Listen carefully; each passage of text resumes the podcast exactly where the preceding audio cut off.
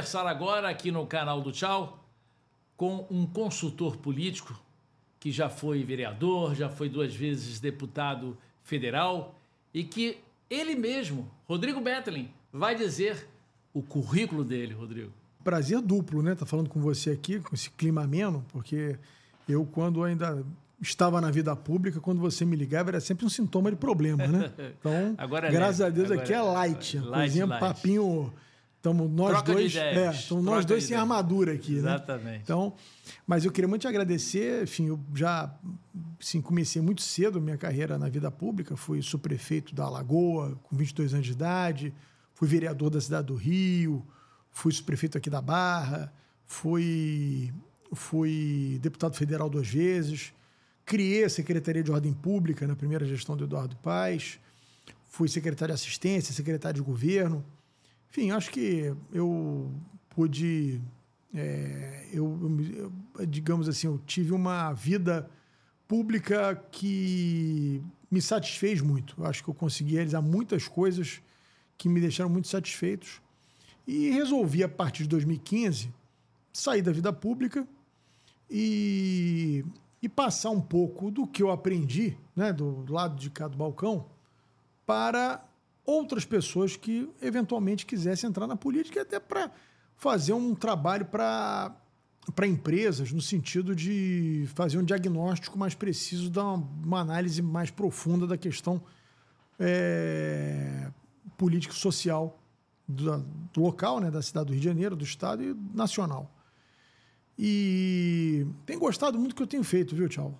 Acho que a gente. é, Eu, tenho, eu sempre digo às pessoas que eu acho que a política ela, ela é uma vocação, ela não pode ser uma profissão.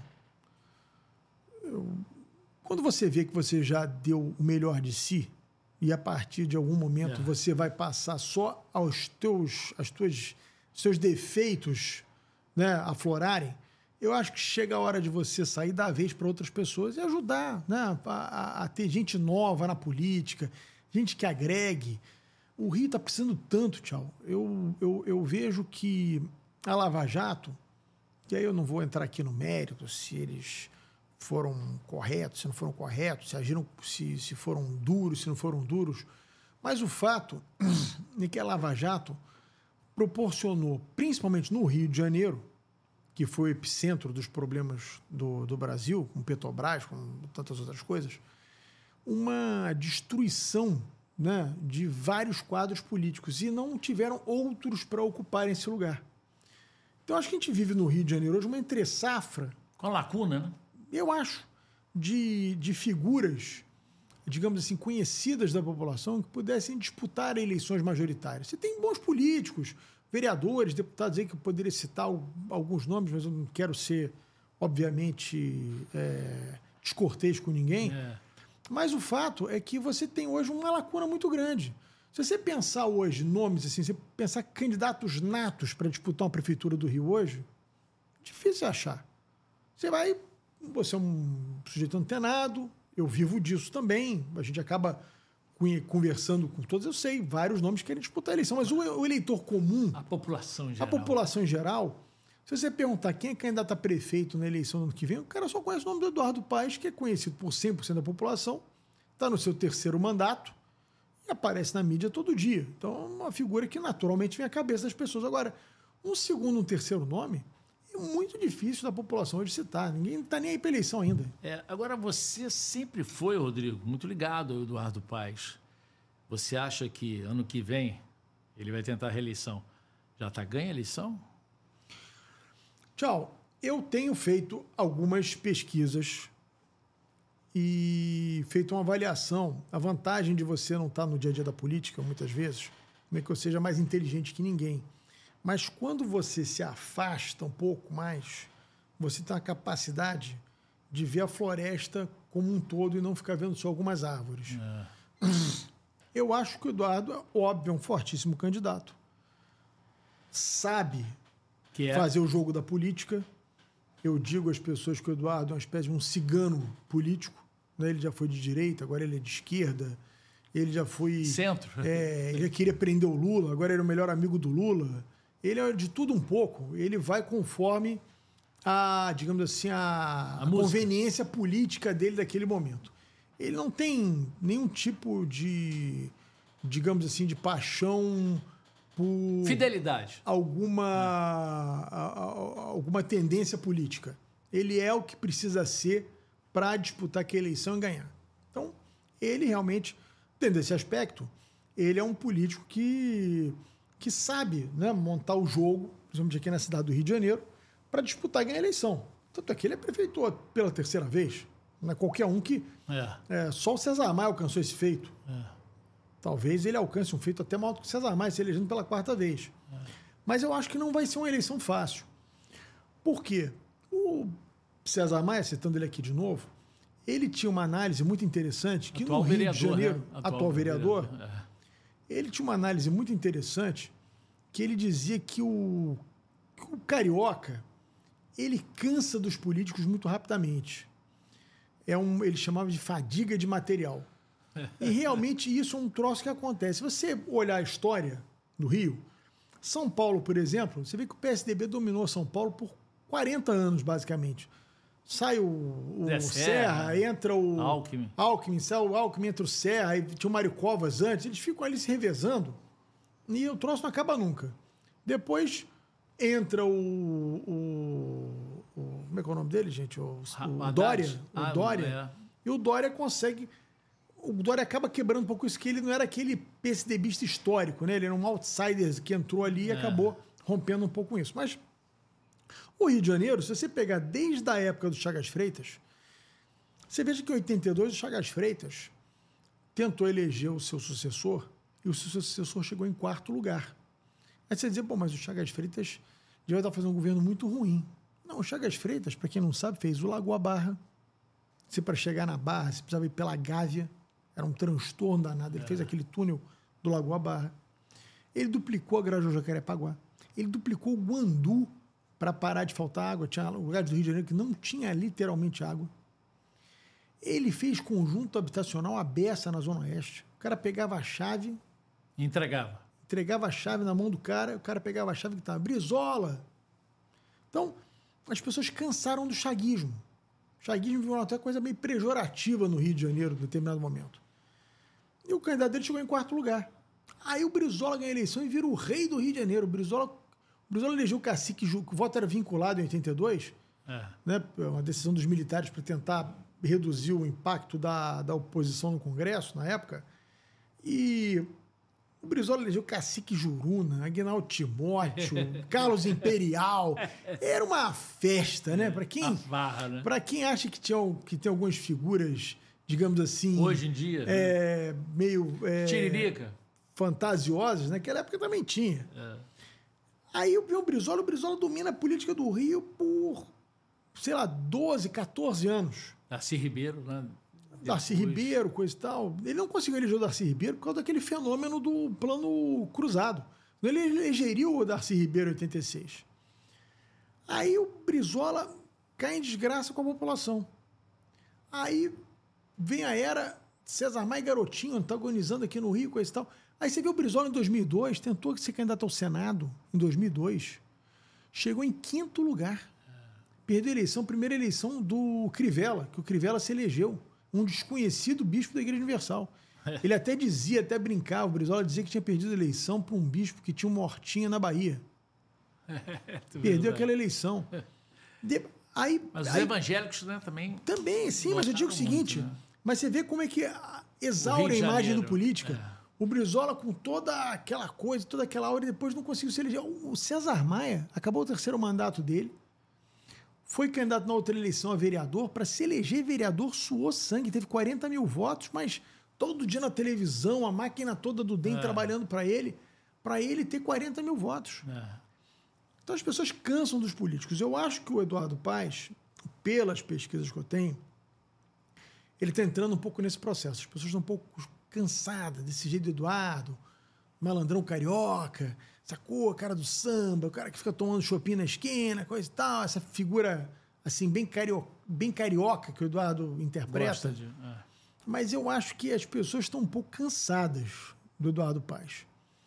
Agora, o Eduardo tem uma vantagem. O Eduardo não tem um adversário nato. Né? Por exemplo, o PL, que é o partido que foi majoritário na eleição, tanto para governador, quanto para presidente, quanto para a Assembleia Legislativa aqui no Rio de Janeiro, ainda não apresentou um candidato, não conseguiu se organizar, né? Você tem. Rodrigo Amorim. Rodrigo Amorim não é candidato pelo, pelo PL, União, né? Ele né? tá, União, ele, né? ele tá, eu, e- eu acho que ele está no PTB, se eu não me engano. É, o PTB acho- agora não alcançou a cláusula de barreira e permite que o cara troque de partido, enfim. União Há uma Brasil. discussão É. do Rodrigo Amorim ir para o União Brasil. Ele é um cara que já teve uma votação muito boa aqui para deputado estadual, foi reeleito, teve uma votação boa também, mas ainda não é um nome conhecido da grande maioria da população como nenhum, porque, tchau, qualquer nome para se tornar conhecido, ele depende muito de disputar a eleição majoritária. Eu vou citar o meu exemplo. Eu criei em, 2000, em mil- 2009, nós criamos a Secretaria de Ordem Pública no Rio de Janeiro. Aqui era uma inovação, não existia uma, esse conceito de ordem pública. Existia a Secretaria de Segurança Pública, que alguns municípios reproduziam segurança pública nos municípios. E existia é, a questão da ordem urbana. A ordem pública, um conceito mais amplo, não existia. E nós criamos a Secretaria de Ordem Pública e, modéstia à parte, fizemos um trabalho que repercutiu muito. Assim, eh, coisas que pareciam impossíveis, organizar a praia do Rio de Janeiro, nós mexemos nesse vespeiro e organizamos a praia do Rio de Janeiro. É, mas agora não está tão bom, né? É, infelizmente o trabalho foi se perdendo. Cá para nós, tchau. O carioca não é fácil também, né? O carioca quer ordem desde que não seja na porta dele, né? que não atinja o direito dele. Então, o que ele quer é que você tire o barraco da, lá da que está na encosta da favela, que pode cair, mas se você for mexer nas mesas e cadeiras do bar que ele frequenta, ele fica pé da vida. Não é? Ele não, ele quer ordem, mas É, na casa dos outros. é. Então, mas o fato, eu estou te contando essa história porque eu tinha uma presença na mídia diária. Era um negócio assim, eu enjoava de dar entrevista. Chegava um ponto que eu mandava alguém no meu lugar.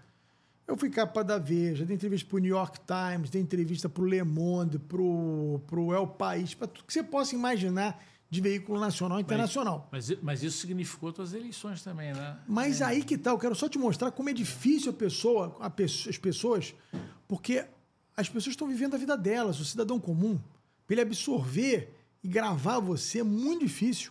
Você veja que eu, com toda essa presença na mídia, que dificilmente alguém teve tanto quanto É, eu naquele período de é verdade. 2009, 2010, eu em 2010 fui candidato à reeleição a deputado federal. E eu, um mês antes da eleição, fiz uma pesquisa e fiz uma pergunta espontânea se a pessoa conseguia indicar quem era o responsável pelo choque de ordem. Qual o percentual que você acha de pessoas que indicaram meu nome? Se for de uma maneira justa, já que você teria criado até a secretaria, teria sido 40%? 8%. Que, porra, Você vê. 8%. 8%. É um ano inteiro aparecendo todo Chu- dia. Joguei as alto, pessoas, É. mas, é, mas é o que eu digo, mas as pessoas, você fala assim, Você achava mas- que ia ser tão pouco? Não, eu achava que ia ser mais. Eu tinha esperança que eu Esse sei, número um reconhecimento de uns 30%, 40% É, que você falou aí. é, É, é o que eu imaginava também. Mas você, por aí você vê quanto que o político se torna conhecido quando ele disputa uma eleição para prefeito ou para governador. Porque como são quatro, cinco candidatos, e você tem uma exposição muito forte durante A mídia, 40, né? 50 dias, isso faz com que as pessoas gravem a sua persona. Quer dizer, o seu, o seu personagem político, o que você representa. As pessoas passam a ter uma opinião concreta sobre você. Aham. Então você não tem hoje para disputar a eleição contra o Eduardo um candidato que já tenha disputado uma eleição majoritária para prefeito ou para governador. Então é, não tem ninguém conhecido. Então, na visão da população, hoje todo mundo é. O Pazuello? é... O Pazuello não disputou a eleição majoritária também. Ele tem uma Deputado presença muito federal. forte num determinado segmento Da direita. da direita. Mas eu não sei se é o melhor nome. Eu, assim, O Braga Neto. também não sei se é o melhor nome. Eu acho que o PL, se eu pudesse dar uma opinião ao PL, Ah, ele teria que procurar um nome que pudesse agariar esses votos mais à direita, mas que fosse mais um cara assim que pudesse ser mais moderado. Essa figura de general, eu acho que ficou um pouco Desgastada. demodé, sabe? Ah, com a própria direita. Com a questão do Bolsonaro, tudo. Eu acho que essa figura do general não, não, não cola mais. Essa figura do super-herói, general que vai entrar, vai resolver tudo. Eu acho que esse negócio não, não cola mais muito, não. A intervenção ajudou um pouquinho ou não? A intervenção do Rio que teve. o Braga Neto, ele, ele acha que ali, né? É, não sei se na cabeça da população, a gente sabe que muita coisa foi feita, porque você é um jornalista que tinha uma quantidade de informação pública, sobre é. segurança é. pública, você sabe que muitas coisas que aconteceram agora, ainda no governo do Witzel, até no governo do Cláudio, foram oriundos ainda da intervenção, compra de equipamentos, armamentos e tantas outras coisas que foram feitas. Mas eu acho que o cidadão comum, assim, ele não tem uma visão que durante aquele período o Rio foi, foi enfim, a bandidagem foi, foi, foi contida para valer, teve uma solução efetiva. Eu acho que essa, digamos assim, essa imagem clara para a população eu não sei se existe, eu não tenho pesquisa para te dizer isso, para te dizer com clareza então, se. Mas a sensação que eu tenho é essa. Pelo que eu estou entendendo, então a eleição, ao mesmo tempo que não está garantido do país, também está em banho-maria ainda? Tá, porque está faltando um nome que possa se contrapor ao país. Esse nome, na minha opinião, não apareceu ainda. Ele vai aparecer. Em um determinado momento, as pessoas que estão insatisfeitas com compadres vão procurar um nome aí, entre três, quatro que estiverem disputando a eleição, e vão mirar nesse nome, como aconteceu com o Witzel em 2018. Foi um pouco isso. Não tinha. Foi de repente o Witzel, né? Foi uma coisa assim espantosa, né? É, no, aos 44 do segundo tempo, ele começou a ganhar uma, uma força que. Eu lembro que eu, eu tenho um hábito, é, tchau, de. É, uns 4, 5 dias antes da eleição, ficar andando de táxi e Uber para ouvir opinião. Porque o táxi Uber é um cara que capta muita Pega informação das pessoas né? e conversa muito. E era um negócio impressionante, porque as pesquisas não detectavam esse crescimento do Witzel, mas você perguntava para o cara do Uber, cara do táxi, você vai votar em quem? Vou votar nesse juiz aí. O cara não sabia o nome do cara. Vou votar no Pretzel. Vou votar no Witzel, no, é, no Pretzel, no Etzel. É. O cara não sabia Mas o nome. vai lá ver o número, né? Exatamente. Então, assim, é, não acho que vai ser um fenômeno igual. Acho que esse fenômeno ele é, só acontece de, de muito e muito tempo. Mas eu imagino que quando os nomes se tornarem conhecidos pela, pelo daqui grande público, ainda, daqui a uns meses, daqui né? a, acho que só acontecendo ano que vem, né? Até o fim do ano, janeiro, né? Só quando começar assim um processo pré-eleitoral, lá para junho, julho. Tão perto que assim, vem. É? é? De tão perto de outubro. a população não está nem aí para eleição, nem aí. Discussão de eleição municipal. Na verdade, a grande massa da população, ela só sabe que está acontecendo o processo eleitoral quando começa o programa eleitoral na TV. O cara, aí, é. vai ter eleição. Aí o cara acorda e começa a olhar quem são os candidatos, a que cargos, entendeu? Você acha que essa é, separação tua do pais tem muito a ver com aquele problema todo do, da tua separação, da, da ex-mulher? Você acha que teve alguma coisa? Olha, ali? É, Me conta um pouco aí. Eu, eu, eu, eu, acho que o Eduardo ele tem um problema que é uma falta de, de empatia com as pessoas que foram é, leais e parceiras dele. Ele fez algo, não digo nem comigo, porque eu talvez não tenha tido assim. É, o, acho que eu tive uma participação muito importante no no governo dele e nas duas campanhas dele, que eu é, fui um dos coordenadores lógico. da campanha dele. Mas eu acho que ele tem um problema muito sério de ter uma falta, ele tem uma falta de apego. Como ele tem a falta de apego a qualquer tipo de posicionamento político, né, de direita, né, de esquerda, ele tem essa falta de posicionamento em relação aos seus aliados. Se o cara fica um pouquinho tóxico, ele trata de se livrar rapidamente. Não é assim, ele não tem esse, essa lealdade aos seus aliados. Veja o que ele fez com o Cabral. Não vou julgar o Cabral aqui, não é problema meu. Tem, é. tem juiz, tem promotor, ele está lá se defendendo, não sou eu que vou julgar ninguém. Eu, eu, eu, eu aprendi isso é, na minha vida. Eu acho que a gente tem que tomar muito cuidado antes de apontar o dedo para os outros. Quando você aponta um dedo para o outro, você está apontando quatro para você. Uhum. Então, eu, eu não julgo ninguém. Agora, se é uma verdade, e eu não estou falando porque eu soube, não. Eu é, vivi você isso. conviveu eu vivi com a situação. O, o, o, o Cabral pegou Eduardo Paes, que tinha tido uma votação pequena para o governo do Estado, teve 5% dos votos, botou no governo dele, na secretaria, deu visibilidade a ele e fez ele prefeito do Rio em 2008. O Cabral elegeu Eduardo Paes prefeito em 2008. E o Eduardo, obviamente, quando o Cabral caiu em desgraça, o Eduardo tratou de tentar se livrar o máximo possível. Chamou né? ele de personagem. Ah, eu É. tive contatos, como é que ele disse uma vez num debate, É, que foi um negócio assim, que- impressionante. Ele teve contatos protocolares. Meu Esporádico. Deus do céu, ele falava dez vezes por dia com o Cabral. É. Dez vezes, no mínimo. Deu festa de aniversário pro Cabral, os dois mergulharam na piscina juntos. Deu festa pro filho do Cabral. Vivia meu líder, meu isso, meu aquilo. Convivência Eu íntima. acho esse negócio feio, sabe, Tchau? Porque É. você não pode, em nome da política, é, abrir mão de certos Valores. certos valores do seu caráter, até porque a população olha aquilo. O cara pode até não gostar do Cabral. O cara pode achar o Cabral o pior ser humano do mundo, mas o cara olha aquilo ali, o eleitor. Mas que coisa feia, esse cara andava pra cima e pra baixo com o cara. Que coisa E o, horrorosa. o eleitor sabia. né? Sabia bem. Sim, então eu acho que o, que o Eduardo ele peca muito nisso. E isso atrapalha muito a vida política dele, porque o cara que vai se aliar a ele fala assim: pô, esse cara. Eu não tem político bobo, não. Os políticos bobos ficaram do lado de fora. É, exatamente. O cara olha ali e fala assim: pô, esse cara. Já fez o- isso o que ele fez com o. Cabral que elegeu ele. Imagina comigo que tem importância desse tamaninho. Né? E o que, que você acha que, por exemplo, esse apoio do agora, do Lula em cima do país também agora?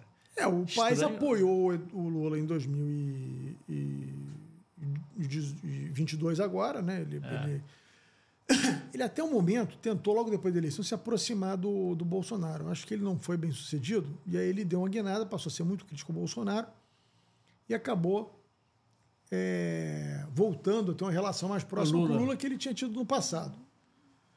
E, assim, é, eu acho que a, a eleição na capital, a eleição nas cidades, o peso nacional, essa divisão nacional, ela não tem um fenômeno, digamos, não é que ela não tem importância, importância ela sempre terá. Mas eu acho que não é uma regra de três simples. Por exemplo, o Bolsonaro ganhou a eleição na cidade do Rio. Então, quem o Bolsonaro ganhar, vai ganhar para prefeito do Rio. Não é, assim. É. E só, o, só não ganhou em Laranjeiras, né? Desse mapa político, parece que agora, É. nas últimas- últimas Tá, eleições. Laranjeiras é quartel-general do PSOL, né? É, exatamente. É, aquela Praça São Salvador ali. Ali o PSOL de cabo a rabo, né? é. É. Ele só não ganhou, quer dizer. Então é um ápice, mas o que você está me dizendo é uma coisa importante: é que não pelo fato do Bolsonaro ter vencido em todo o Rio de Janeiro praticamente, não é qualquer um que ele vai botar um poste Não, senão, senão vejamos, vamos pegar 2004. 2004, o César Maia era o maior opositor do Lula na época. É. Inclusive, cogitavam ele para ser candidato a presidente da República em 2006 contra o Lula. É. O Lula estava com 60% de bom e ótimo na cidade, não é aprovação, não, bom e ótimo na cidade do Rio de Janeiro. O candidato do Lula chegou em quarto lugar, que foi o Jorge Bittar. O, o- o César Maia ganhou no primeiro turno. É, não tinha A eleição? Jorge Bittar não tinha expressão. Assim, Mas né? César Maia, que era o maior opositor do Lula, ganhou no primeiro turno. Ou seja, m- muitos eleitores que achavam o governo do Lula bom e ótimo votaram no César Maia. Porque o César Maia, naquela época, estava com um pan-americano, existia uma, aquela coisa, Um como teve com a Olimpíada de transformar a cidade, não sei o quê, babá. Então a pessoa quis a continuidade do governo César Maia naquele momento, independente da coloração política dela. Então, assim, o que eu acho que vai estar muito em jogo nessa eleição, na minha opinião, o eleitor vai olhar os candidatos. O cara vai olhar e vai dizer assim, pô, eu tô meio cansado desse Eduardo Paz. Esse cara, pô, o cara tá fazendo BRT pela segunda vez. O troço quebrou, ele tá Vai fazendo tudo volta, de novo. É. É, pô, é Porque ele figurinha querendo levar a bandeira, repetida. né? A bandeira do BRT, né? Ele já. Sim, mas o que acontece é o seguinte: é, é- eu acho que essa história do Eduardo não vai se sustentar na campanha, porque ele. Tudo que é bom, foi ele que fez, tudo que é ruim, a culpa é do bispo. É, Crivella. O Crivella fez um governo que muita coisa realmente ele deixou a desejar. Mas o fato é que ele deixou uma conta para o Crivella pagar do tamanho de um bonde, como ele está fazendo agora. Por exemplo, ele foi lá, ele foi lá assinar agora um. fez uma festança para o Lula. Empréstimo, né? Empréstimo. festança pro Lula, tá dando não sei o quê, tá, fazendo, tá dando nada. Ele foi assinar um monte de papagaio lá com a BNDES, com a Caixa Econômica, 3 bilhões emprestados para comprar ônibus. E alguém vai pagar essa conta lá no futuro. O sucessor dele vai ter que pagar essa conta. Então o Lula não tá dando nada para ninguém. E nem ele conseguiu dinheiro nenhum no governo federal. Ele assinou Mas ele de tá passando essa imagem, né? Passa essa imagem. faz o papel dele. É. Né? Mas eu acho que essas coisas na campanha, elas vão clareando. Por exemplo, o BRT que ele está reformando não quebrou na mão do Crivella. Ele fez uma obra, eu estava lá, eu, eu vi. Ele fez a obra, primeiro do BRT da Transoeste, às pressas, porque ele tinha que inaugurar em 2012 com o Lula presente. Por quê? Porque o fazer adversário dele era o Freixo. E se ele não cola a figura perdendo. do Lula nele, o Freixo poderia conseguir o prestígio do Lula e forçar um segundo turno com o Eduardo. Então ele fez uma obra às pressas, jogou asfalto em cima do barro, essa que é a verdade. Sete meses depois, Tudo destruído. estava tudo destruído. A Globo cansou de fazer reportagem sobre isso, cobrando. E ele disse que ia cobrar as empreiteiras e refazer. Nunca cobrou e está fazendo a obra toda de novo. Ou seja, tá jogando morador. barro de novo? Não, né? Agora não. Não sei porque eu não vi a obra. Eu não vou ser leviano de dar uma opinião num troço que eu não vi. Mas o fato é que ele fez a mesma obra duas vezes. Que competência tem nisso? Você- veja, Tem, tem, esse dinheiro que ele gastou, tem dinheiro, né? esse dinheiro que ele gastou, não era para o morador da Zona Oeste tá andando de ônibus novo agora. Era para o morador da Zona Oeste tá andando de metrô de superfície. É. É isso que o, o próprio Sérgio Cabral fala, né? Ele fala muito sobre isso também, na questão do metrô. Agora, é, que ele não optou.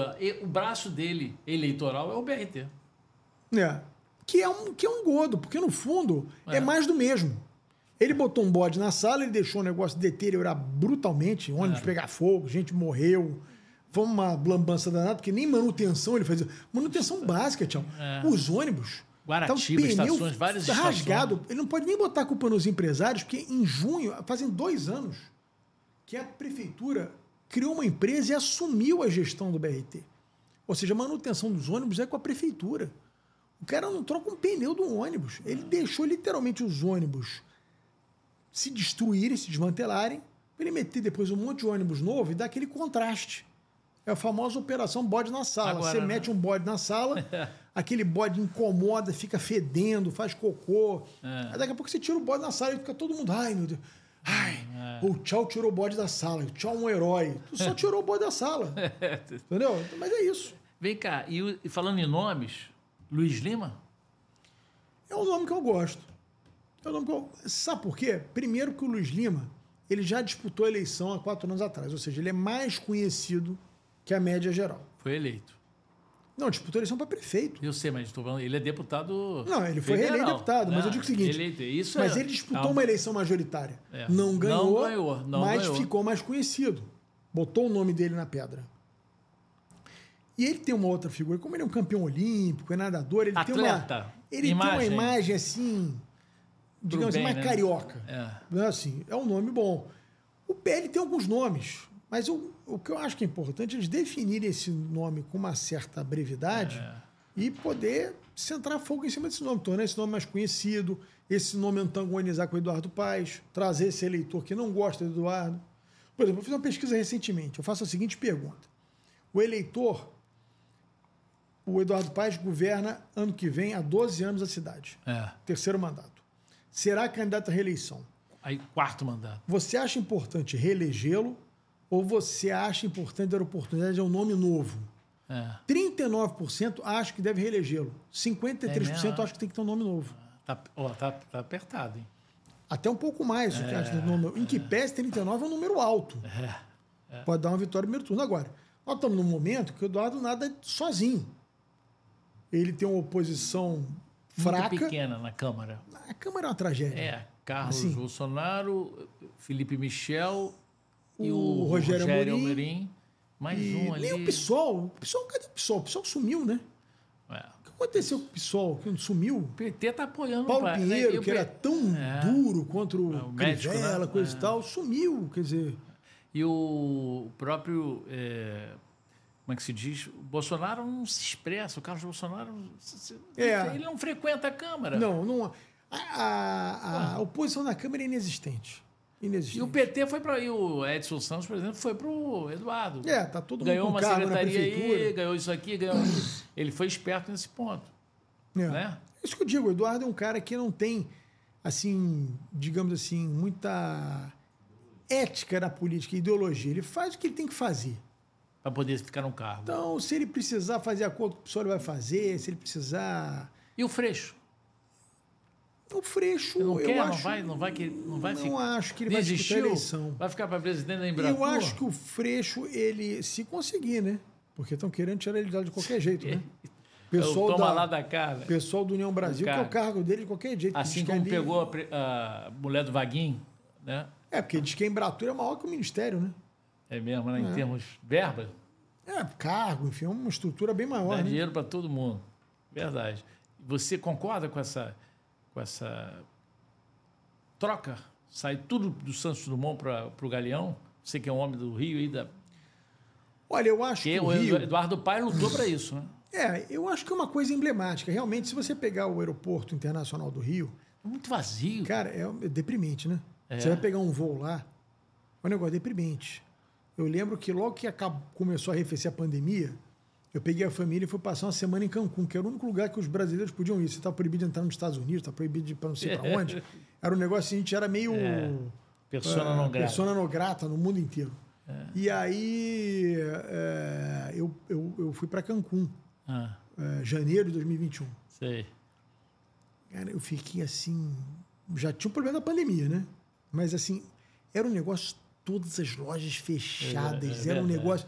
Assim, dava tristeza. Tristeza você entrar no aeroporto internacional do Rio. Muito espaço. Acho que é uma medida importante você reativar, mas eu não sei se simplesmente você restringir voo no Santos Dumont vai fazer com que a cidade do Rio de Janeiro, que é o objetivo final, volte a ser o hub do Brasil. Volte quem vem de fora É. venha para o Rio e daqui vá para outras cidades. Eu não sei se isso simplesmente vai resolver. Porque se diz assim, ó, só pode ir para São Paulo e para Belo Horizonte. Você pode perfeitamente pegar um voo internacional para São Paulo e de São Paulo pegar um voo para o Rio É. e saltar no Santos Dumont. Em que pese parece que eles restringiram os aeroportos internacionais. É, né? teve Eles isso. fizeram uma jogada in- inteligente nesse ponto. Eu não sei se isso basta. Eu espero que baste, porque realmente o que a gente nota, tchau, assim, eu, eu confesso assim, eu nunca pensei em morar fora do Rio de Janeiro. Eu sou nascido e Mas tá criado difícil, aqui. hein? Mas tá, difícil. A violência tá difícil. Eu morei, eu morei fora do Rio um ano em São Paulo, que na época minha mãe eh, era casada com o Talma, finado Roberto É, Talma, sei. e o Talma foi ser diretor da Bandeirantes lá em São Paulo, eu acabei indo junto, a gente foi morar um ano em São Paulo, era um garoto pequeno, tinha 11 anos de idade, 12. Gostou? Mas eu sempre gostei muito. Gostei muito. No início eu queria ir embora de qualquer jeito, depois eu não queria ir mais embora. É. Você faz uma patota, assim, É, não queria ir mais é. embora. Mas o, o fato é que o, o Rio, assim, passa por um processo de decadência há muito tempo, né? Por exemplo, eu acho que isso é um troço que vai pesar para o Eduardo Paes. Se você perguntar para o Carioca, assim, o- você acha que o Rio hoje é melhor que ele em 2009? Não é Poucas pessoas vão dizer que Não, sim. Muito pouco. Quem. Essa é a era Eduardo Paes. O Eduardo Paes governa a cidade há 12 anos. A era Eduardo Paes. Ah, mas a culpa é do Crivella. Toda a culpa é do Crivella. Tudo que aconteceu de ruim. Mas tem culpa também do governo do Estado também, né? A questão da violência, né? Dá uma... Mas não é só isso. Se você pegar o Rio, teve, o Eduardo Paes teve 60 bilhões de reais para investir na cidade. 60 bilhões até esse mandato dele. Nenhum prefeito teve isso na mão. Nem o Pereira Passos, É. que década, no início do- do- da década de 20 reformulou todo o centro do Rio. Nem Marcelo Alencar, nem César Maia, nem ninguém teve esse volume de recursos que ele teve. Se você pegar o que de fato foi transformado na cidade do Rio, muito pouco. Um pouquinho de acessibilidade à barra. BRT, essa coisa que a gente está discutindo aqui. As lagoas continuaram poluídas. E a questão do centro aí da... Ele acabou Do com o centro da cidade. O Eduardo Ah, acabou com o centro da cidade. Ah, foi só o Eduardo Paes? Não. Há um esvaziamento. Pandemia também, né? A pandemia foi no mundo inteiro. É. Você vai, o Champs-Élysées não acabou. Né? A- a- a- o, você vai no Times Square, não acabou. Hum, Foi no mundo inteiro que foi tudo fechado. O problema do Rio, acho que tem duas decisões muito equivocadas que o Eduardo tomou que, que potencializaram esse esvaziamento do centro. Primeiro, o VLT. O VLT, na minha opinião, da forma que foi feito, foi um equívoco. O VLT talvez fosse a última coisa ele fazer. Ele tinha que completar todo o sistema de BRT. Ele tinha que ir do macro para o micro. Ele começou do micro para o macro. Aí ele bota um VLT que não transporta ninguém, mas que acabou com, com, com o trânsito pedestre ali e passagem de carro. Então o comércio do centro do Rio acabou. Rio Branco. Acabou, acabou. Para piorar, ele, ele começa o Porto Maravilha, que era uma ideia muito bacana, Mas- mas que ele tinha, como todos os portos do mundo, dá um caráter eminentemente residencial. O comercial dali seria para dar apoio ao residencial. Um supermercado, um restaurante, uma lojinha de pet, enfim. Como ele precisava emitir título para a Caixa adquirir esses títulos e com esse dinheiro fazer a obra, Financiar, financiar. ele fez praticamente tudo comercial, porque o valor do metro quadrado comercial é maior do que o do residencial. Ah. E aí ele botou o Porto Maravilha para competir com o Centro Antigo. Em vez do Porto Maravilha abastecer de gente o Centro Antigo, o cara vai morar no centro, no Porto, e vai trabalhar no centro ali do lado, ele botou um para competir com o outro. Conclusão, os dois estão ruins. O Porto Maravilha ficou encalhado até agora, agora diz que vai melhorar, vai resolver, vai isso, vai aquilo, e o centro morreu. Dá pena. Tchau. Eu já vi, comecei eu- a minha eu- vida eu ando trabalhando, eu comecei com andei. 16 anos de idade trabalhando numa corretora no centro da cidade, na rua Rodrigo Silva, com 7 de setembro. Primeiro emprego que eu tive na vida. Na hora do almoço, você não conseguia andar na 7 de setembro. Lotado, né? Não conseguia andar, era gente se esbarrando. Não tem nem restaurante mais para almoçar ali. Outro dia eu fui ali Tudo fechado. na hora do almoço, tudo fechado. Dá pena, dá pena. Se bobear, se você ficar falando no telefone celular, tem é muito assaltante de telefone. Não, só é, tem, tem mais população de rua que transeunte hoje no centro da cidade. Exatamente. Tem mais gente morando na rua do que transeunte. Ou seja, é uma pena. E isso é um sintoma muito grave, porque é um sintoma do esvaziamento do Rio de Janeiro. O centro da cidade ele tem uma questão simbólica muito forte para mostrar o desenvolvimento do- de uma cidade como o Rio de Janeiro. O centro histórico do Rio está completamente esvaziado. Isso é um sinônimo de esvaziamento econômico. Você veja que o Eduardo fez uma Olimpíada, que veio o mundo inteiro para cá, ele não deixou pronto um calendário de eventos. Ou seja, você abriu não sei quantos mil quartos de hotel, que um ano depois está tudo fechado. Porque não tinha gente. Faliram. Faliram. Os hotéis. Apostaram que o Rio ia bombar depois da Olimpíada. É. Mas se você não prepara um calendário com eventos esportivos, eventos, o turismo de negócio, trazer para cá feiras, convenções, aproveitar que o Rio estava naquele boom e pegar esses operadores todos e trazer tudo para cá, não, não foi feito um calendário. Dá uma opinião aí sobre esse estádio do Flamengo em relação àquela área lá do gasômetro. Tem espaço, não tem? Você que conhece ali. Talvez tenha. O meu, meu, meu, minha preocupação é o trânsito, né? É, Imagina, Vina Brasil, como é que vai ficar num dia de um jogo do Flamengo? cheio desse. Quarta-feira, domingo não tem problema, mas quarta-feira à noite. Jogo às nove, da noite. É. Imagina, vai Não ia- acontecer ali. Não ia ser é, realmente. Então, agora acha- tá difícil. Ou ganhar na luta, loteria, Mega Sena ou o estádio do Flamengo, que vou te contar. Tá difícil essas duas É.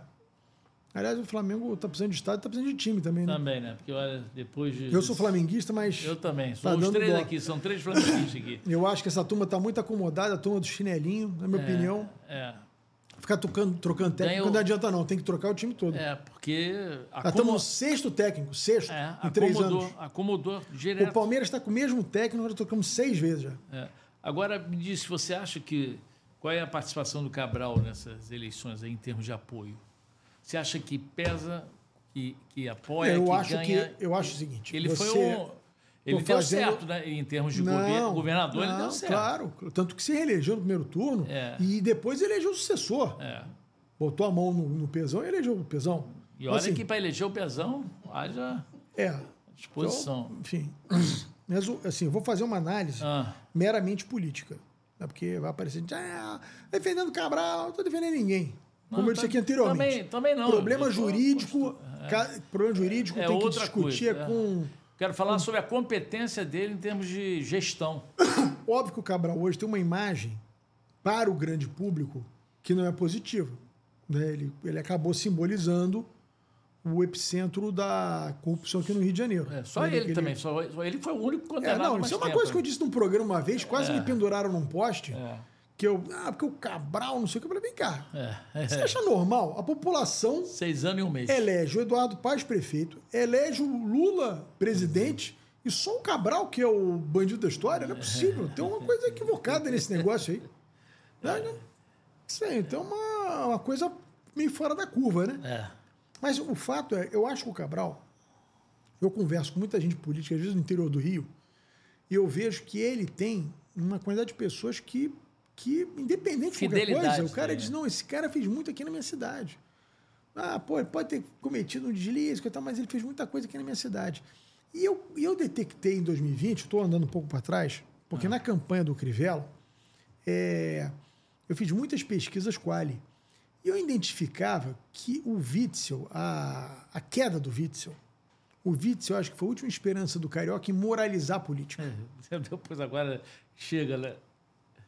Você sabe que eu, eu lembro que é, o, na, na pesquisa quali foi testar a imagem dos candidatos. Certo. E, obviamente, quando você testava a Essa imagem... do- essas pesquisas batem mesmo? Tá certo. A possibilidade eu de acerto. gosto mais da eu, eu gosto mais da pesquisa quali bem feita, tem que ser bem feita, do que da pesquisa quantitativa. Pesquisa quantitativa é bacana, se divulgar no jornal, aquela coisa de loteria, meu candidato está na frente, cresceu 2%, 3%, mas você para você detectar a vontade da população, a imagem dos candidatos, a pesquisa quali ela tem uma profundidade maior. Mas você sabe que é, na pesquisa quali você bota um grupo de pessoas sentadas aqui na mesa, você vai debatendo temas e extraindo a opinião das pessoas, É. de diversos segmentos. É. Mas a, eu lembro de um grupo específico em que a mediadora colocava lá a imagem do Eduardo e falava, foi prefeito do Rio, não sei o quê, bababá.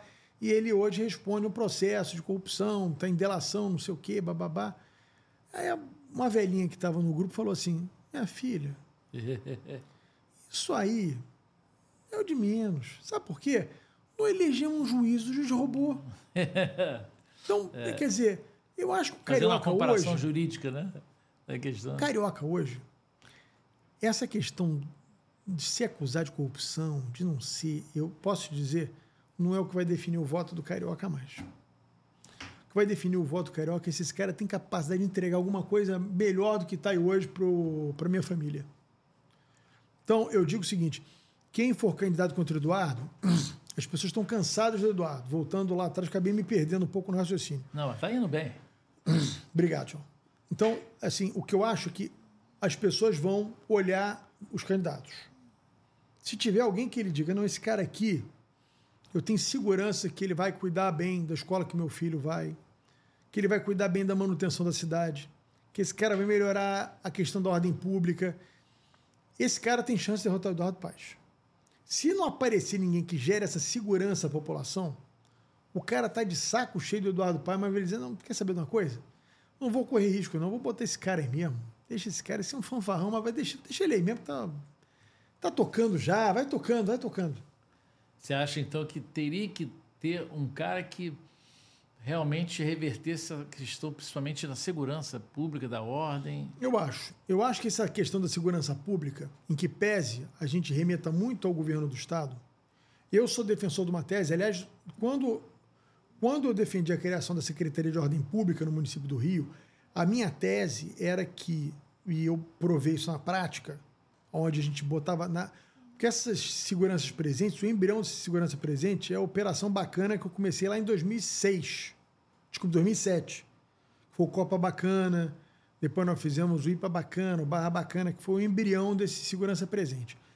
Quando você enfrenta o pequeno delito, carro na calçada, o cara vendendo produto pirata na esquina, o sujeito fumando crack e dormindo na rua. Quando você enfrenta esse pequeno delito, você dá um sentido que o poder público está presente. Onde o poder público está presente, o ladrão não quer estar presente, o bandido não quer estar presente, o cara não vai cometer crime. E isso não é invencionice minha, não. São experiências que deram certo no mundo afora. Foi escrito um livro sobre isso. A tese das janelas quebradas, que foi implementado de forma mais, digamos assim, mais estridente pelo Giuliani em Nova York, essa tese foi escrita, foi um livro escrito por dois caras, o George Keeling e o James Wilson, que eram um, um, um, um agente penitenciário e o outro era um sociólogo. Esses dois escreveram um livro sobre a questão das janelas quebradas, que é exatamente isso. Aonde está mal conservado a rua, está mal iluminado, está sujo, você dá a sensação de que o poder público não está presente. Onde o poder público não está presente, o marginal se sente mais à vontade. Facilidade para o crime. Você sabe que tem uma cidade na Holanda, uma, uma universidade fez uma teste num município pequeno da Holanda, em que ele pegava, dentre tantos testes que eles fizeram, um, eu lembro bem, que foi numa caixinha daquela de correio, que você, antiga, que você colocava a carta ali, eles colocaram uma carta mal postada. Ficava ver quem pegava? Com uma nota de 5 euros. e aí um grupo de pessoas ia lá e roubava a nota de 5 euros. Aí eles pegaram a mesma caixa de correio, botaram a mesma carta, com a mesma nota e picharam a caixa de correio. É. 50% a mais de pessoas roubaram a, a, a carta. é uma coisa absolutamente subjetiva, mas afeta o psique das pessoas. Uma cidade mal cuidada, sem a presença do poder público, ela estimula a criminalidade. Então, eu acho que o prefeito tem um papel fundamental. A guarda municipal ela tem que ser completamente reciclada. Completamente. Hoje em dia, hoje em dia está difícil. Pô, a gente conseguiu fazer um programa de ordem pública bem sucedido, tinha 5 mil homens da Guarda Municipal. E hoje. Tem 7 mil e não acontece nada. Muitos estão aposentados, estão em. Então, não foi. Tem aquela folga também, né? Que tudo bem que ele voltou agora. Mas não mudou nada. O que, que mudou? Você, você, você consegue, se você achar algum guarda apitando o trânsito na cidade do Rio de Janeiro, você ganha uma moto. e a presença do guarda no sinal de trânsito não tem só a finalidade de ordenar o trânsito, não aspecto um guarda de... ali, ele impede. O cara que pensar em roubar naquele sinal vai pensar duas vezes. Entendeu? Exatamente. Um guarda presente ali. É. Então, eu acho que você vai ter que ter uma. rediscutir o papel da Guarda Municipal. Eu acho que a Guarda Municipal tem que ter um papel de enfrentamento ao pequeno delito. Você é a favor da ah, arma... armamento? Sou a favor, armamento? super a favor. Não é que eu acho que o guarda tem que sair atirando por aí, não. Mas você não. Ô, tchau, você conhece a cidade, você foi um repórter que cobriu, cobriu polícia a vida inteira. Tem, você tem condição de colocar a guarda, um guarda municipal, na central do Brasil à noite? Desarmado? Vai dançar. Tem jeito. Vai. Vamos ser realistas. Vai. Agora, você vai me perguntar: é... essa guarda que está aí, você pode botar arma na mão dela? Não. Você tem que fazer um. Você tem que refundar a guarda municipal fazer um baita programa de reciclagem, fazer um grande concurso, botar mais gente para dentro. É e aí você fazer uma remodelagem, porque a Guarda Municipal vai ter um papel fundamental para liberar a Polícia Militar para o enfrentamento dos delitos de média e alta potencialidade. Nas comunidades, nas ruas, Sim. ali.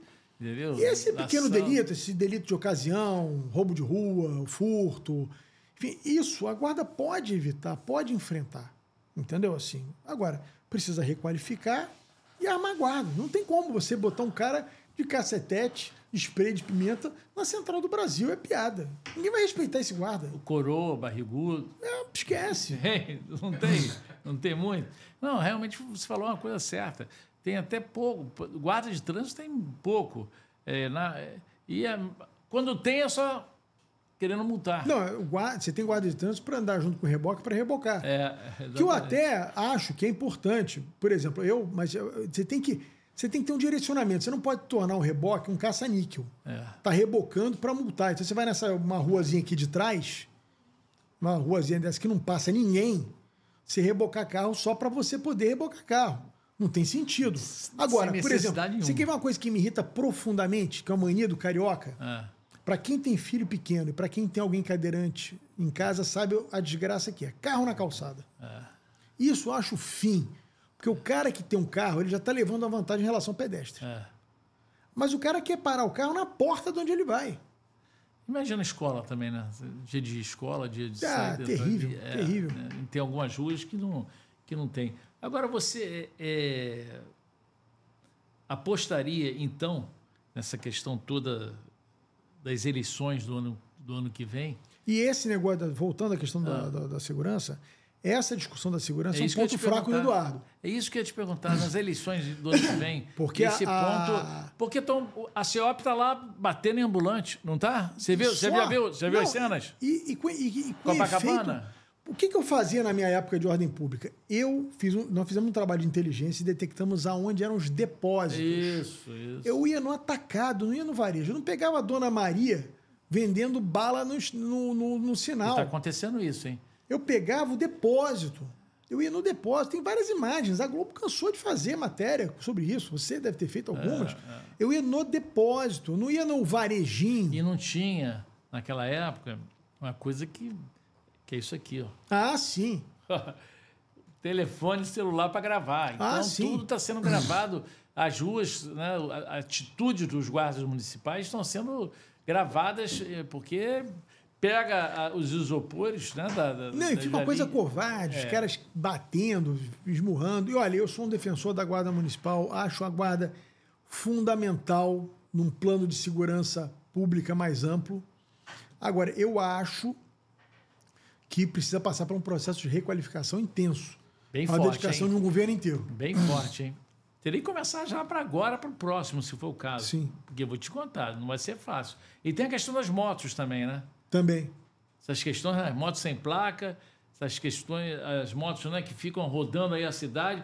Aí que está o assalto também. Olha quantos. Com aquela. Como é que é? Entregador, né? Aquelas. Fica com aquelas sim, bolsas, são sim. aqueles.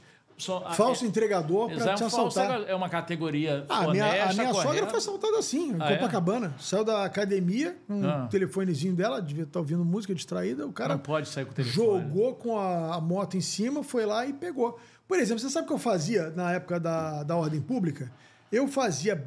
Eh, tinha, na época tinha muito crime de, de saidinha de banco com ah, moto. Ah. Nós fizemos um. Nós fazíamos blitz, a Guarda Municipal, junto com a Polícia Civil. Ah. Porque a guarda via a questão da documentação e a Polícia Civil via os antecedentes que quem estava com garupa na moto, a gente parava e com isso nós derrubamos as saídinhas de banco. Veja como é importante a participação do município é. na questão de segurança pública. É, é fundamental. Hoje em dia, já não existe isso. Não existe, nada. Não existe uma dupla atuação entre prefeitura e PM nessa questão. Só na hora de bater em, em, em camelô. Exatamente. Só existe isso. Aí você fica aquela imagem horrorosa do Rio e tem esse negócio do, do combate ao turista também. Turista, a principal praia que vai é, é Copacabana, não vai? Aí Outro dia tinha briga de, não digo nem torcedor, vândalo. É, aí agora, toda hora é alguém roubando, furtando cordão de ouro. E terceiro é a questão da, da, das agressões aos ambulantes. Assim, hora para que tirar. Você veja bem, a prefeitura tem um centro de comando e controle. O Eduardo Paes vai fazer 12 anos ano que vem. Eu lembro que é, em 2009 eu apresentei, como secretário da Ordem Pública, um plano para o governo federal, o governo federal tinha o, o antigo Pronace, era o governo do, do, do, do, Lula, se não me engano, ou da, da Dilma, não lembro mais.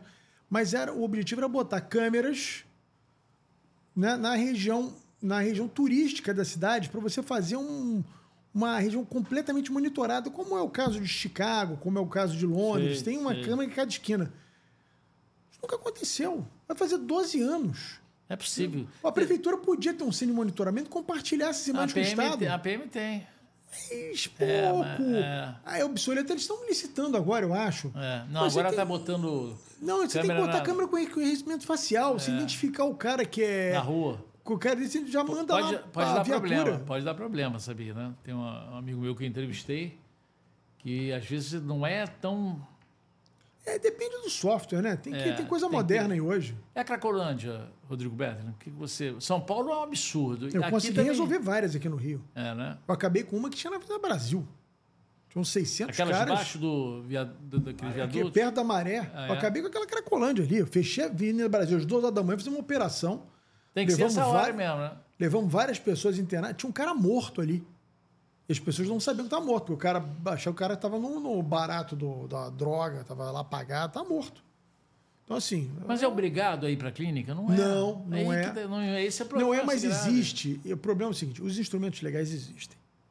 Por exemplo, agora há pouco, o ministro Alexandre Moraes deu uma decisão proibindo de retirar compulsoriamente população uhum. de rua. O cara só vai se quiser. Mas isso está escrito na lei, o direito de ir e vir. O, o Alexandre Moraes não inventou nada. Uhum. Agora, uma coisa é o direito de ir e vir. Outra coisa é o cara de direito de se instalar no meio da rua. Você vai a Londres, vai dormir no banco da praça em Londres. Dá problema. O cara, o guarda vai chegar com um cacetete, te cutucar e falar assim: wake up, wake up. Você não pode dormir ali. Você não quer ir para o abrigo? Problema seu. Mas dormir no banco da praça não pode. Por quê? Porque tem que ter o direito da velhinha sentar no banco da praça, da criança sentar no banco da praça. Você não pode obstruir uma calçada montando um acampamento para dormir. Tem umas praças aqui no, no, Rio, no centro do Rio, na Zona Sul, que. É triste. Toma banho ali em Ipanema, né? Toma banho naquela, naquele, aquela, aquele, né? aquele laguinho ali. Naquele... Sim, mas isso é, pode. É. Mas é aí que está o papel da Guarda Municipal. As posturas municipais. Não pode. Agora, você também, por outro lado, tem que dar alternativa a essas pessoas. Tem que montar albergues. Não sei se você viu esse filme chamado Em Busca da Felicidade, Pursuit of Happiness. Sim. Que o Will Smith é. tem um filhinho e aí ele perde tudo, então de dormir, vai. Procure ele vai para a fila que é em São Francisco, tem aqueles albergues. Você vai para a fila às seis da tarde, entra, toma um banho, recebe um kitzinho de escova de dente, escova o dente, dorme, né, janta, dorme, toma um café da manhã e vai embora. Você não fica lá o dia inteiro num abrigo. Isso não, isso não dá. Esses abrigões também já não adiantam e mais. Aquelas, também tem aquelas igrejas. Não pode ser depósito de gente. É. Tem que ser um lugar onde os caras. Na Lapa, passa... na Lapa tem. Na Lapa, aquelas vários igrejas. Hotéis, mas podia pegar aqueles hotéis, muitos ali que estão falidos, faz um monte de, um monte de albergue para as pessoas dormirem. Entendeu? Querem dormir na rua. E aí você bota um assistente social. Meu filho, você, por que você está na rua? Ah, perdi emprego, não arrumo emprego. Você tem qualificação? Ah, tem. Então vou te botar no banco de emprego. Aí você bota um assistente social ali filtrando para tentar tirar o cara daquela situação de miserabilidade. Tem nada disso, né? Nada. Não é isso que. É... Eu conversei aqui com excelente conversa de um, de um analista político que eu acho que mostrou um pouco do que pode acontecer nas próximas eleições, o que está acontecendo agora, e que, é, na verdade, eu te sinto você não muito otimista. Né? A última pergunta sobre a política atual. Não, né? eu estou um pouco desanimado com é, o Rio, porque é. assim, eu vejo uma. Há uma ausência de grandes lideranças no Rio. É. Ausência. Tanto na, é, pelo lado da direita como pelo lado da esquerda, assim, assim, é uma, uma entre-safra. Eu espero até que a seleção municipal sirva para acender alguns nomes, né? Que acho que é necessário isso no, no Rio. E, e assim, há, há uma certa pobreza intelectual em propostas para a gente poder tirar o Rio dessa situação. O Rio está muito esvaziado, muito esvaziado. O centro do Rio, eu acho que é, uma, é um retrato do esvaziamento do Rio de Janeiro. Que eu também não vou ser leviano dizer que é tudo culpa do Eduardo Paz. Não é. O Eduardo é, tem muita culpa, tomou muitas decisões equivocadas, mas o Rio de Janeiro não é de hoje. Gente, o carioca, ele é muito, assim, perde calado. Né? Passividade? Gente, passividade do carioca é um troço impressionante. A gente deixou de ser capital, tá tudo bem. A gente faz até homenagem ao Juscelino Kubitschek. Foi um, foi um algoz para o Rio de Janeiro e a gente aqui homenageou o Juscelino Kubitschek. Depois fizeram uma fusão atabalhoada, tá tudo bem. Aí tiraram o mercado financeiro aqui do Rio de Janeiro, tá tudo bem.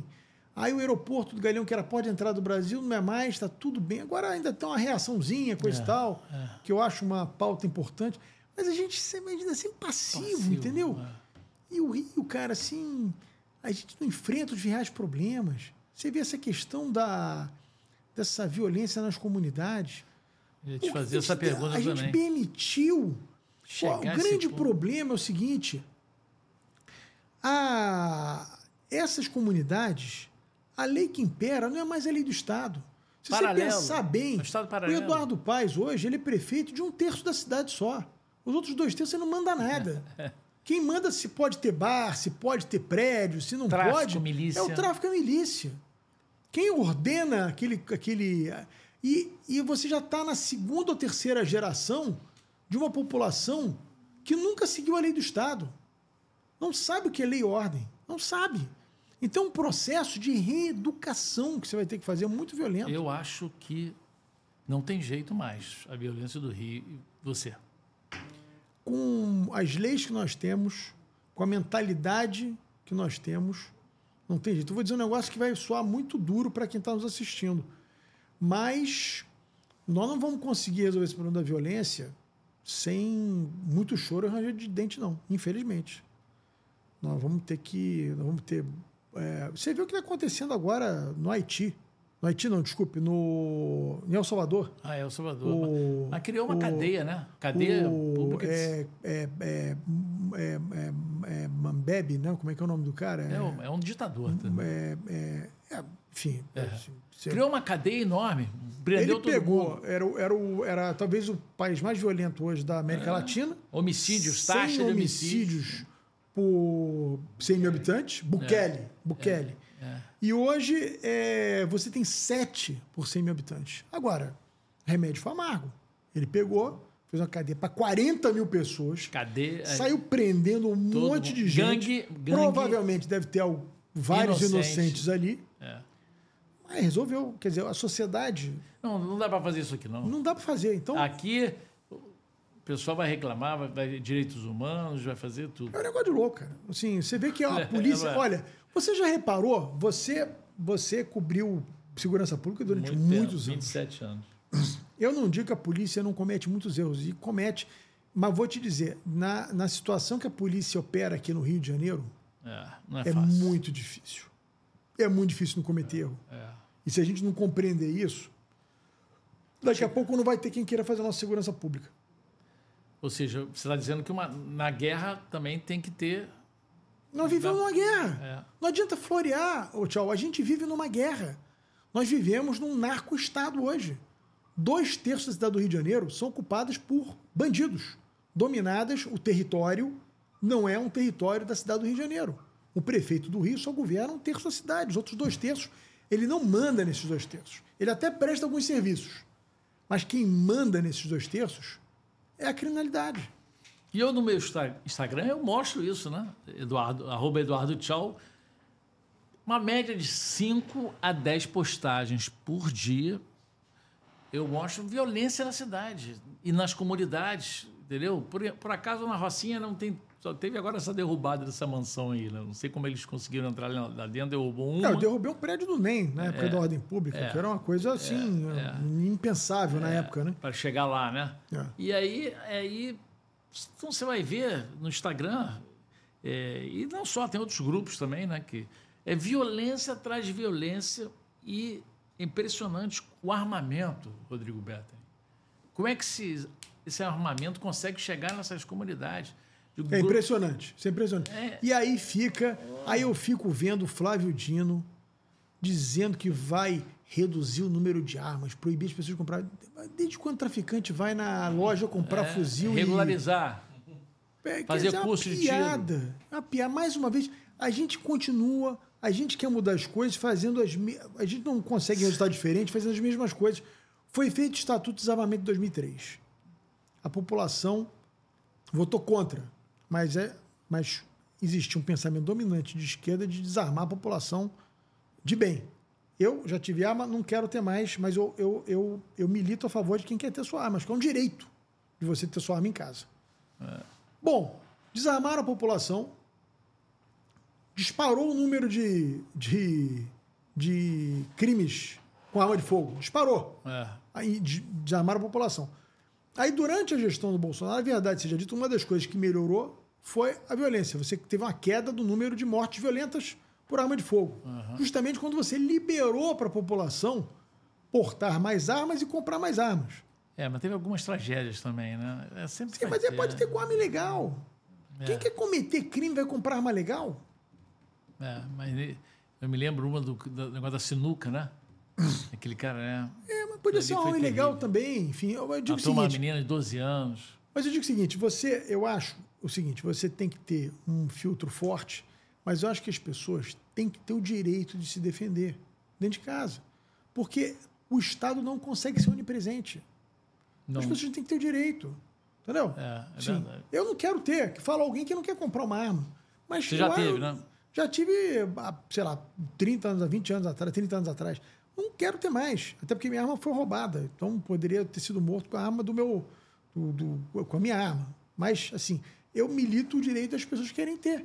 Eu acho que é um direito das pessoas terem. E eu acho que não é isso que aumenta a criminalidade. O problema do Brasil é que nós não temos controle nenhuma sobre as nossas fronteiras. É isso que eu acho que o governo federal tinha que se dedicar. Perfeito. Eu agradeço, Rodrigo Bettelin. Muito prazer em contar contigo aqui no meu canal. Muito obrigado a você. Conversamos então com o consultor político, primeiro time, hein? Rodrigo Bettelin. E agora eu gostaria de fazer um pedido que vocês compartilhem essa conversa, compartilhem as outras que eu também é, fiz aqui no meu canal, dê o link, tá? É, dê o sininho, né? Bate lá, dá o ok, que vai me ajudar muito, tá ok? Obrigado, um abraço a todos, tchau!